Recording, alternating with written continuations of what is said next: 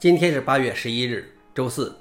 本期是银河观察第七百二十五期，我是主持人银河老王。今天的观察如下：第一条，英伟达公布了七点三万行的 GPU 的 3D 头文件。第二条，LibreOffice 添加龙芯架构支持。第三条，中国论文三大指标跃居世界第一。下面是第一条，英伟达公布了七点三万行的 GPU 的 3D 头文件。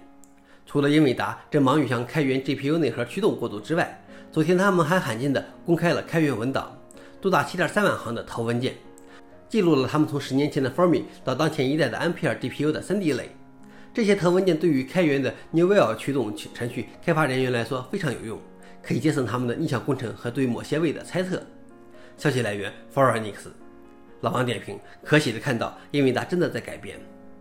第二条是 LibreOffice 添加龙芯架构支持，继今年早些时候 GCC 十二引入对龙芯架构的支持，Linux 五点一九添加了初步支持，以及 glibc 二点三六也添加了支持之后，LibreOffice 现在也加入到这一行列。将龙芯架构支持添加到 LibreOffice 需要增加一千六百三十行新代码，这包括数百行新的 C 加加代码。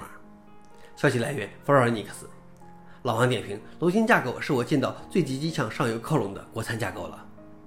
最后一条是中国论文三大指标跃居世界第一。据报道，日本文部科学省根据一家英国调查公司的数据，分析了主要国家的论文篇数等数据。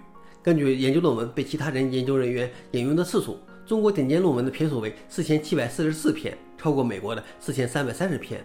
从份额来看，中国占百分之二十七点二，美国占百分之二十四点九，明显超过居第三位的英国的百分之五点五。在调查中，中国的论文总数达到四十一万篇之多，比美国的二十九万篇多出十万篇以上。消息来源 s l o d i t 老王点评：一个有趣的数据，值得思考。想了解视频的详情，请访问随附的链接。好了，以上就是今天的硬核观察，谢谢大家，我们明天见。